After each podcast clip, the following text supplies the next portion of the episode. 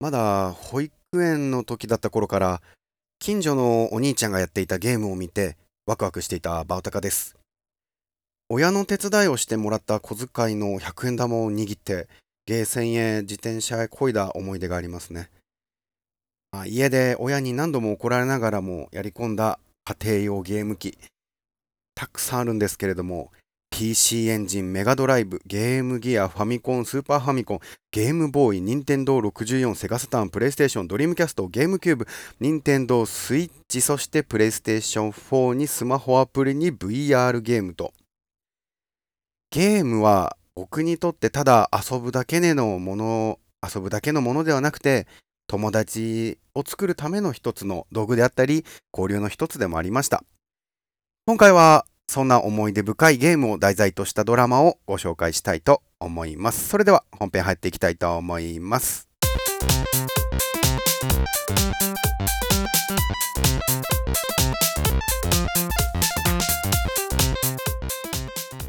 ノーコンキッド僕らのゲーム史大切なことはゲームが教えてくれたテレビ東京系列で2013年に放送されたドラマ7名の脚本家からなるストーリーでその中の1人佐藤大さん。こちらの方はカウボーイビバップ攻殻機動隊マクロスフロンティアドラえもんなどの脚本も務めゲームで、えー、ゲームでしたらエースコンバット3やバイオハザードリベレーションズ1、2他にもエウレカセブンなどの脚本やシリーズ構成を担当されており、2007年には自身がパーソナリティを務めるポッドキャスト番組も放送されていた方です。こちらのドラマ主演は、おっさんずラブや、現在放送中ですね、あなたの番ですで人気の田中圭。ヒロインに NHK の連続ドラマ小説朝が来たやオン、そしてサバイバルウェディングの主演を務めた春。他にも星野源とバンドを組んでいたことのあるミュージシャンも行っている浜野健太。さらには個性が半端なくてすごい僕大好きなんですけど、佐藤二郎。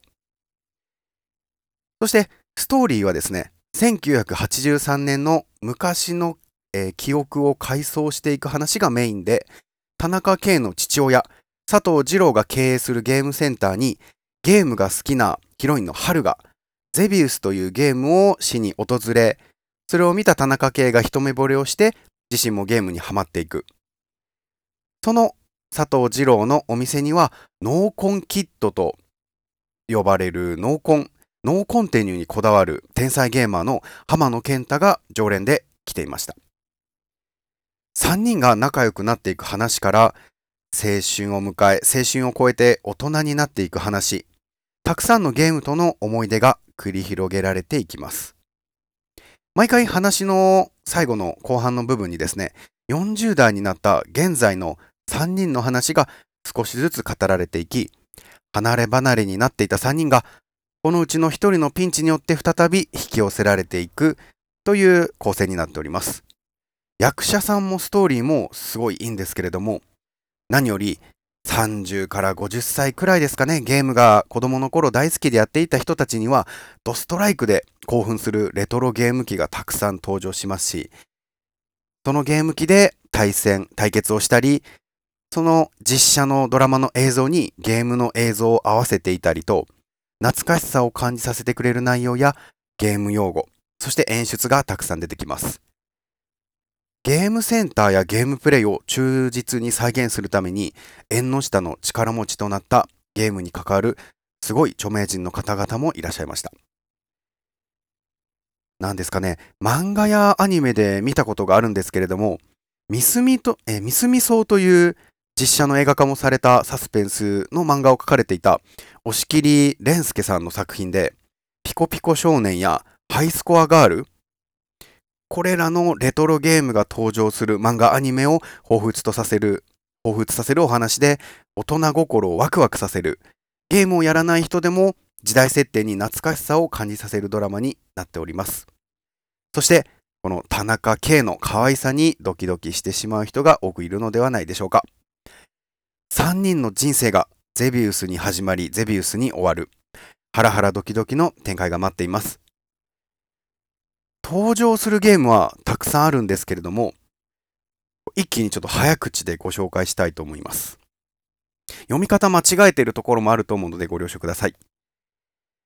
ゼビウス、クレイジークライマー、ギャラがパックマン、ポールポジション2、1942、1942、パックランド、空手道、ドルアガの塔、マリオブラザーズ、パックマン、影の伝説、ツインビー、魔界村、グリーンベレー、戦場の狼、ハングオン、ドラゴンクエスト、ドラゴンクエスト2、スペースハリアー、アルカノイド、ファンタジーゾーン、熱血硬派くにおくん、ツインビー、スペースハリアー、ライデン、コラムス、ドルアガの塔はさっき言ったな、パックマンも出てきた、アルカノイドも出てきた、マーベルランド、マジックソード、トリオザパンチ、グラディウス3、ファイナルファイト、源平討魔伝、マジックソード、熱血高校ドッジボール部、ロックマン3、ドクターワリーの最期、スーパーマリオワールド、US ネイビー、ファンタジーゾーンもさっき出てきましたね。R タイプ、子供ギャングザビデオ、天聖流、ウルフギャング、キャプテンコマンド、スーパーリアルマージャン、バチャファイター2、鉄拳ストリートファイター、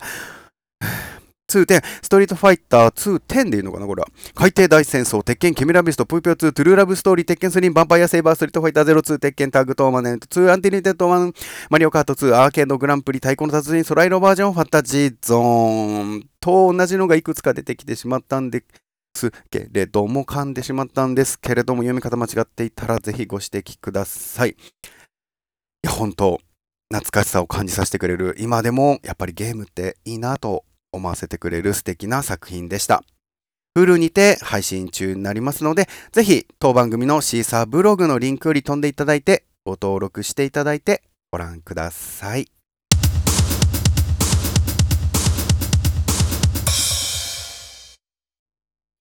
ゲームで友達が増えたり、貸し借りで友達と揉めて親や学校を巻き込む問題になったり、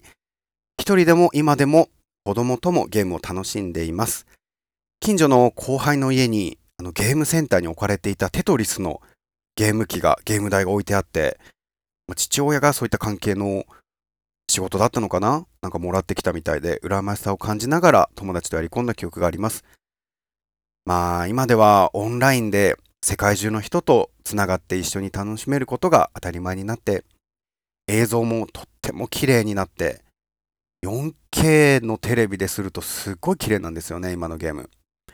他にも操作でしたり、ゲームの世界の自由度もどんどん上がっていきましたね。